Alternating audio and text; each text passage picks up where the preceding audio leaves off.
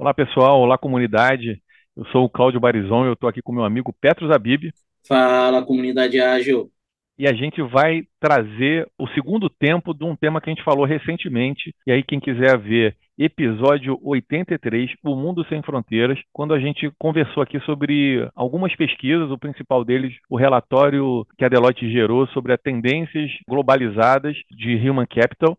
Aqui tem um site muito interessante só para resumir bem rapidinho, mas vejam lá o episódio 83.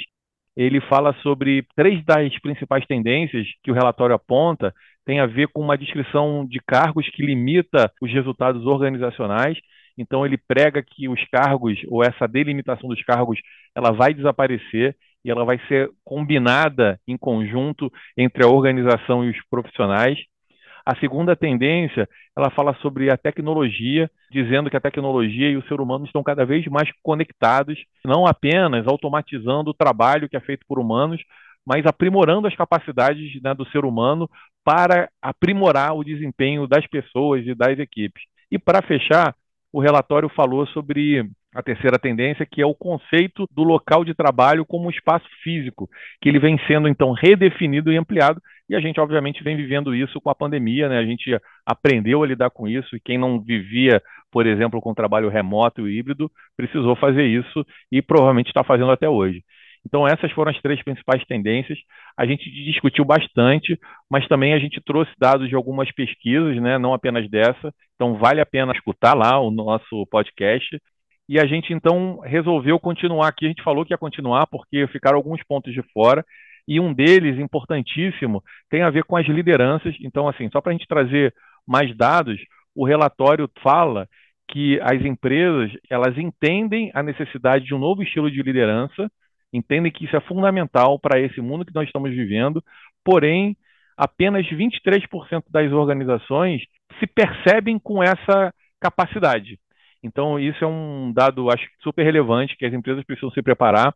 Um outro índice que reforça um pouco essas preocupações que aparecem diz respeito à capacidade dos líderes de gerenciar a força de trabalho em evolução. Então, apenas 15% dessas organizações identificam que seus líderes estão prontos para liderar de forma inclusiva ou para considerar riscos sociais e ambientais mais amplos ao tomar a decisão sobre a força de trabalho. 16% dizem que seus líderes estão muito prontos para usar tecnologia para melhorar os resultados do trabalho e o desempenho da equipe. E apenas 18% dizem que seus líderes estão prontos para desenvolver um modelo de local de trabalho certo para sua organização. Então, assim, a gente olhando para aquelas tendências que nós falamos, nós vimos aqui índices baixos do quanto os líderes estão preparados ou não estão preparados para liderarem essa transformação que está acontecendo. E aí eu queria ouvir um pouquinho do Petros, do que, que ele acha sobre isso, como é que ele vê as lideranças nesse processo e o quanto as organizações vêm aprendendo a lidar com essas mudanças que o mundo vem, de alguma maneira, forçando, né? Diz aí, Petros. Boa, Bari. Cara, trazer uma, uma provocação aqui, na verdade, né? A gente já conversou sobre isso em algum episódio, da minha formação, a sua, a do Vitor, em relação à liderança, em que, na verdade, nós não tivemos uma formação formal e simplesmente fomos nos tornando líderes e a coisa foi acontecendo, e errando, tropeçando, e aprendendo, e vendo bons exemplos bons, exemplos ruins, e aprendendo com isso. E eu acho muito legal ter uma pesquisa que diz estão começando a olhar um, um olhar diferente para as lideranças, e que as empresas estão fazendo isso, né? E a provocação é sobre o papel das empresas em relação aos profissionais. É claro que a carreira é nossa, de cada um de nós, mas as empresas elas precisam apoiar um pouco mais ou ir um pouco mais além do que elas estão acostumadas, digamos assim, a ir, na minha opinião. Um exemplo que eu dou bastante é em relação à pandemia. A grande maioria das empresas mandaram as pessoas para casa. Então, usa o seu computador de casa, se vira, senta onde dá, enfim, poucas se preocuparam efetivamente em apoiar os colaboradores com essa passagem para casa, com uma ajuda de custo, ou quem fez, fez de uma forma sem procurar entender se o profissional tinha um espaço para que isso acontecesse. Né? Então, teve empresa mandando, por exemplo, mesa, cadeira para casa de colaborador que não tinham de montar essa estrutura dentro de casa. Então, as empresas estarem preocupadas com a formação de líderes eu acho extremamente importante para que a gente consiga ter bons líderes que não precisem tropeçar tanto para conseguir se tornar ali um, um bom líder ou, ou, minimamente conseguir fazer o seu papel e o seu, e o seu trabalho, né? Acho isso muito relevante para essa geração que está chegando e para essa formação de novos líderes, que existem pesquisas dizendo que essa geração tem menos interesse em se tornar líder do que a nossa tinha, né? Então, acho que as empresas vão ter até que ter um papel um pouco maior e até diferente em relação a essa geração para conseguir cativar essas pessoas para que elas queiram se tornar líderes, né? Não sei se você viu alguma coisa é, relacionada a isso por aí também, que essa geração não tem muito esse interesse, né, de, de se tornar líder. Então, as empresas vão ter que não só se preocupar com a formação, mas em também conseguir cativar essa geração para que eles tenham interesse aí de se tornar líderes, né? O que você acha, Bari? Cara, você tocou num ponto que eu até me lembrei de uma matéria que eu li assim que começou a rolar a pandemia, que mostra o quanto também a gente estava muito defasado com relação à mentalidade. Eu me lembro que teve uma consultoria, até grande, famosa até, que ela, ela preparou então umas cabines para entregar para as pessoas usarem em casa. Né, como você também lembrou, não sei se consideraram é, o quanto aquela cabine cabia na casa, não cabia e tal. Mas o ponto não era nem esse, não, sobre a cabine. O ponto é que era uma cabine para controlar o trabalho, para saber onde a pessoa estava entrando, se ela estava usando a internet direito, se ela estava. Então, assim, pelo amor de Deus, as pessoas naquele momento ainda não tinham entendido. Depois eu não vi como ficou isso, não sei se essa ideia foi à frente ou não. É, não me parece uma ideia boa, é, me parece uma ideia que só reforça essa mentalidade de comando e controle. Então, então não está entendendo direito o que está acontecendo achei que valeria falar, porque mostra que a gente tem uma estrada longa pela frente ainda.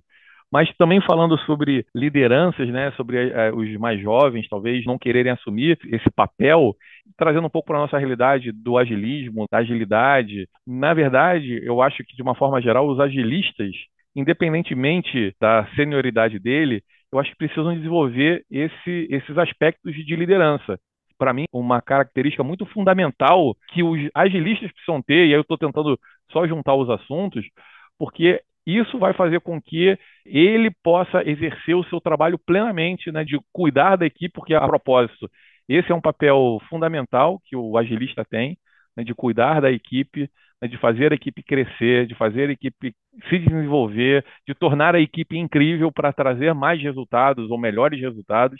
Então, a gente está falando da liderança como uma característica que precisa ser desenvolvida, mesmo que as pessoas não assumam cargos de gestão e tal. Verdade, você trouxe um ponto muito importante, né? Que a gente fala de liderança, a gente já pensa logo numa, numa posição de gestão ou algo relacionado. E, na verdade, tem até um livro que a gente já recomendou aqui algumas vezes, que é o Líder Sem Status, que fala justamente o contrário, né? Todo mundo pode ser líder em qualquer é posição. Isso mesmo para isso, é legal ter um treinamento e é bom que você capacite as pessoas para que elas entendam o papel e a responsabilidade que está por trás de você ser um líder, né? Que é você ser um exemplo, é você ter boas ações, é você estar tá pensando de forma positiva estimulando o grupo, apoiando para que as pessoas consigam, né, o time, a empresa consiga atingir os resultados esperados, e realmente você não precisa estar tá dentro de um, de um cargo para fazer isso, né? Você pode estar tá em qualquer posição e ser essa referência, né? É como ali no, no futebol você tem o capitão formal que bota a braçadeira, mas você tem outras referências dentro do time ali que as pessoas enxergam como referência e que está sem a braçadeira, né? É isso, e é por isso que eu acho que aqueles números são tão preocupantes, porque a gente poderia estar formando mais pessoas e não apenas formando, né? E aí eu acho que tem o protagonismo de cada um. As pessoas poderiam entender esse processo e sendo de fato esse protagonista que se espera disso. Ao fazer isso, automaticamente, a gente oferece para as organizações mais opções para as lideranças. E aí não, talvez não, não fosse sofrer tanto com essa falta ou essa percepção de que as organizações de fato não estão preparadas para lidar com essas mudanças todas que estão aí batendo na nossa porta, que na verdade já batem na nossa porta há bastante tempo. Verdade. Elas estão aceleradas, né? Elas já batem na porta há bastante tempo. Mas agora, antes é batia, sumia durante um tempo, voltava, é. batia de novo. Agora está batendo o tempo inteiro, né? Bate, você nem se recuperou, que parou de bater, já está batendo de novo, né? Já está batendo de novo, já está batendo de novo.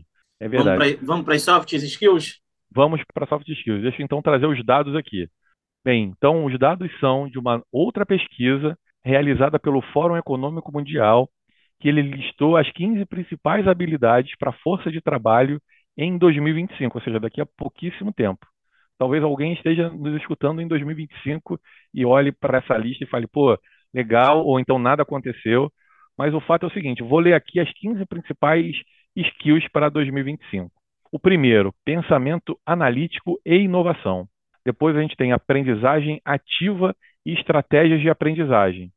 3. Resolução de problemas complexos. 4. Pensamento crítico. 5. Criatividade, originalidade e iniciativa. 6. Liderança e influência social. Tá vendo a liderança aí? 7. Uso de tecnologia, monitoramento e controle. 8. Projeto e programação de tecnologia. 9. Resiliência, tolerância ao estresse e flexibilidade. 10. Raciocínio, resolução de problemas e ideação. 11. Inteligência emocional.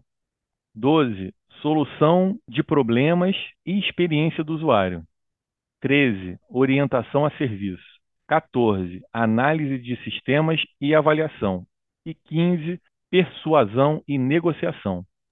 Então, só lembrando aqui os três primeiros: pensamento analítico e inovação, aprendizagem ativa, estratégias de aprendizagem, e o terceiro, para a gente ter o top 3 aqui, resolução de problemas complexos, que está muito alinhado também com o que o outro relatório falou.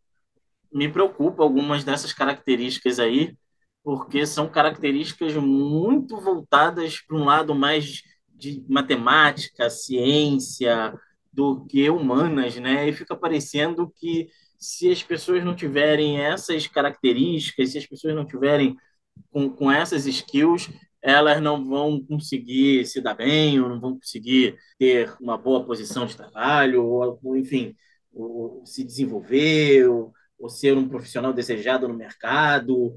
Eu acho que ela está muito voltada para uma linha em que as coisas estão realmente caminhando para isso, mas que eu acho que não é todo mundo que precisa ter que é, cara, toda empresa está se tornando uma empresa de tecnologia, né? E não mais do que era. Um, um exemplo que eu dou é do Agile Leaders Meeting que a gente teve na Liga de dois anos atrás, que você palestrou, inclusive, foi online por conta da pandemia. Teve Bruno Santos, se eu não me engano, era o nome dele, da Localiza. E ele fala sobre isso, ah, que a Localiza não é mais uma empresa, já há algum tempo, ela não é mais uma empresa de mobilidade. Ela é uma empresa de tecnologia, que entrega como resultado, né, que tem como foco, como prioridade, como objetivo, resolver problema de mobilidade nas cidades. Tanto é que eles estavam, na época que ele participou, eles estavam ampliando, não, não era mais somente aluguel de carro.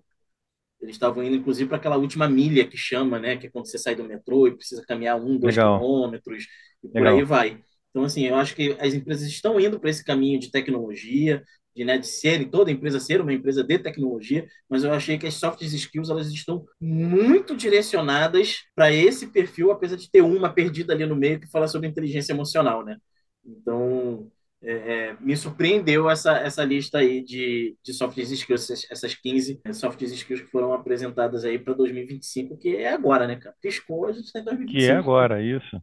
É agora. Não, mas ele, ele traz alguns pontos legais, né? Ele fala sobre a criatividade, né? Já que a gente está vivendo um momento onde a gente tem que saber solucionar problemas, ele fala isso aqui também, é um dos itens que estão aqui, resolução de problemas, mas também como solucionar, trazendo muita inovação para o nosso processo. Ele fala sobre a liderança, né, que a gente estava falando agora, e eu acho que é importante que as pessoas entendam que liderança pode ser desenvolvida, então não é uma coisa inata apenas, né? Eu acho que as pessoas podem se desenvolver nisso. É um protagonismo que você tem que trazer para a sua vida de uma maneira geral, para o seu trabalho. Então, acho que são características importantes que apareceram aqui também. Como você falou, você trouxe aqui a inteligência emocional, está em 11 aqui na lista. Uma característica fundamental é resiliência, porque hoje em dia também as pessoas estão fazendo mais com menos, e cada vez, cada vez mais com cada vez menos. Uhum. Então, a gente precisa né, ter resiliência, porque vai ter pressão, vai ter cobrança. E como é que a gente faz isso se a gente não tiver nem resiliência, nem inteligência emocional para a gente explodir em algum momento, né? E, e, e, continuar tratando as pessoas bem, com empatia, mesmo recebendo essa pressão imensa. Para mim faz sentido essas características e acho que a gente tem que olhar, olhar esses pontos com muito cuidado e com muito carinho até e ver aonde a gente pode melhorar, onde a gente tem que trabalhar um pouco mais. Eu entendo ser uma lista muito relevante, sim, para o trabalho das pessoas.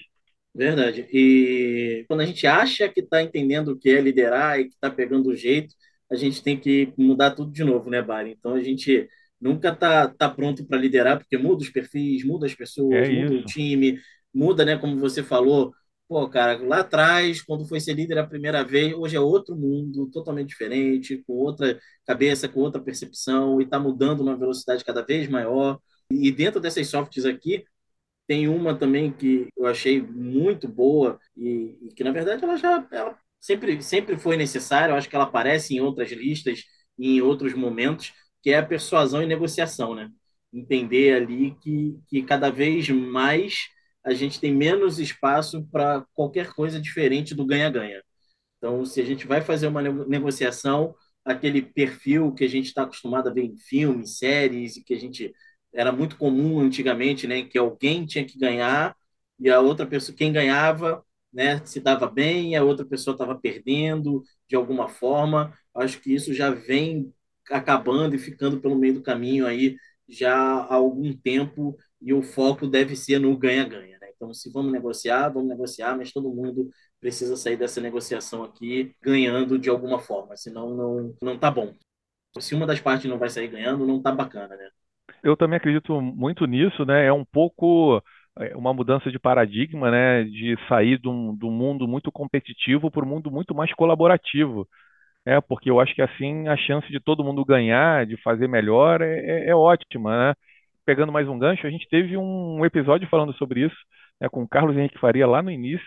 Deve ser Verdade. episódio, não sei, três ou quatro, então quem quiser escutar sobre isso, é bem legal que ele fala sobre esses conceitos. E, mas eu acho que esse é um ponto realmente relevante, Petros. Eu acho que a gente está num mundo muito mais colaborativo. Se as pessoas entenderem isso, vai ser muito, muito legal. E eu acho que a gente tem um pouco essa cultura. Né? Nós, principalmente aí falando sobre os brasileiros, se a gente olhar um pouco para os americanos, a gente vê um, um povo muito mais competitivo. Né? Eu acho que a gente tem mais esse lado de, colaboração. E acho até por isso que a gente tem uma turma muito inventiva, né? muito inovadora também. E eu só vou juntar essa com uma outra, que é o segundo ponto que está aqui, é, que é a aprendizagem, né? Aprendizagem ativa e tal. É, eu acho que as pessoas estão se reinventando e para se reinventar elas precisam aprender e o aprender com os erros faz parte.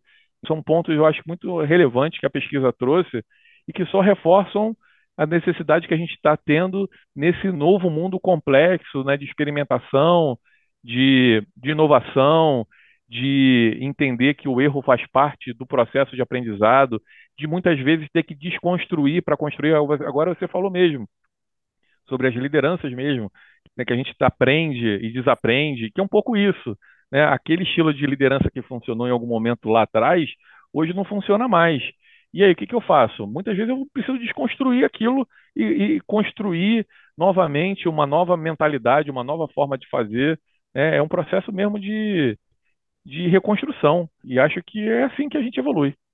Verdade. Eu queria trazer aqui um, um último ponto, que na verdade são, são três skills que, fazendo aqui um gancho com o que eu falei lá no começo, né, que é a participação, o papel das empresas, que é o pensamento analítico e inovação, resolução de problemas complexos e criatividade, originalidade e iniciativa. Eu acho que esses três não adianta ele ser estimulado se você não acreditar e comprar realmente essa ideia, né?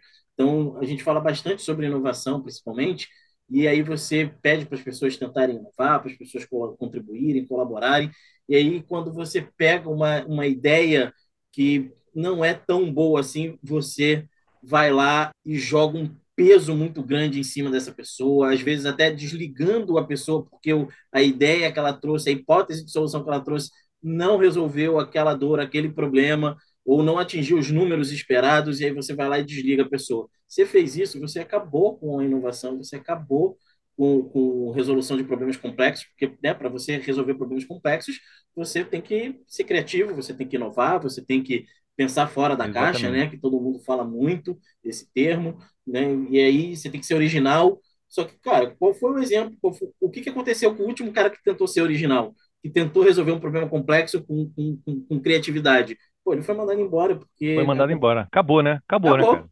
Já era. Você matou era. a inovação, a originalidade, você matou tudo ali na largada.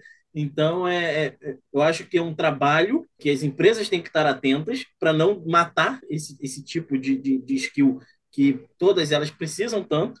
E dando um passo mais atrás ainda, mas que a gente não vai entrar nessa seara aqui, que é a questão das escolas começarem a mudar também a forma como elas ensinam, né, Bari? Porque a gente, eu acho que quando a gente é criança, a gente tem uma criatividade muito aguçada, a gente inova com as brincadeiras, com as coisas, e aos poucos isso vai morrendo, a gente vai crescendo e essas coisas vão ficando para trás, é, como- É. vão sendo reprimidas, né? E ali na, na escola, né? Porque você tem que decorar, é aquilo, você tem que passar de ano, tem que atingir a média, a nota, é, e, e essas coisas elas vão ficando meio que de lado quando você chega no mercado de trabalho, as pessoas, depois de tantos anos com isso sendo reprimido, as pessoas querem que você inove, que você pense fora da caixa, que você seja criativo, que você, né? Tudo isso que a gente que a gente já conversou aqui é um longo caminho, um longo processo, mas algo que pode ser feito já de imediato são as empresas não não penalizarem, era esse o termo que eu queria lembrar quando eu comecei a falar,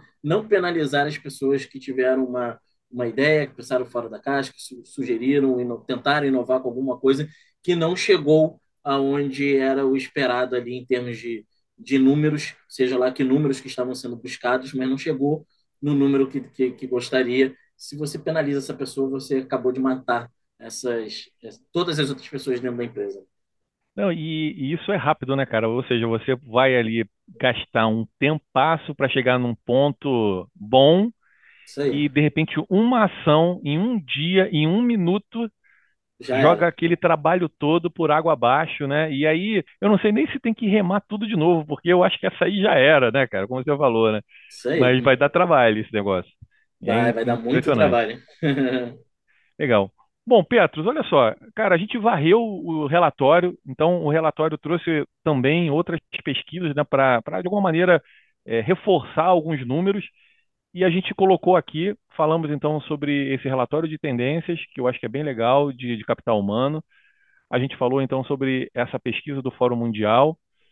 Os soft skills estão aí. Eu acho que fica o convite para a nossa comunidade olhar para esses pontos e a gente poder debater. Então, quem quiser voltar a trazer sobre esses pontos aqui, fique à vontade, mande perguntas aqui para a gente poder trocar e venha debater com a gente. E, obviamente, também fazendo paralelo com agilidade, né, que é um pouco do papel que a gente está tentando fazer aqui e como é que isso pode impactar o nosso trabalho, a nossa forma de atuar. Então, fica o convite. Né, Petros, valeu, obrigado aí, a conversa foi ótima, como sempre. E semana que vem tem mais, né? Show, com certeza. Semana que vem tem mais. Obrigado, Bari. É, esses temas que a gente trouxe hoje, eu acho que são muito relevantes para a comunidade, de agilidade ou não. E é isso, cara. Vamos, quem quiser, vem aqui, vem bater um papo, igual a gente teve com o Carrão lá atrás, que você lembrou bem de negociação, enfim. Quer falar sobre algum desses soft skills, já atua com ela, quer trazer uma visão mais profunda, pô, vem bater um papo com a gente aqui e compartilhar conhecimento. Legal. Então, meu amigo, valeu, obrigado. Comunidade, até a próxima. Um abraço. Show. Valeu, Bari. Valeu, comunidade. Abraço.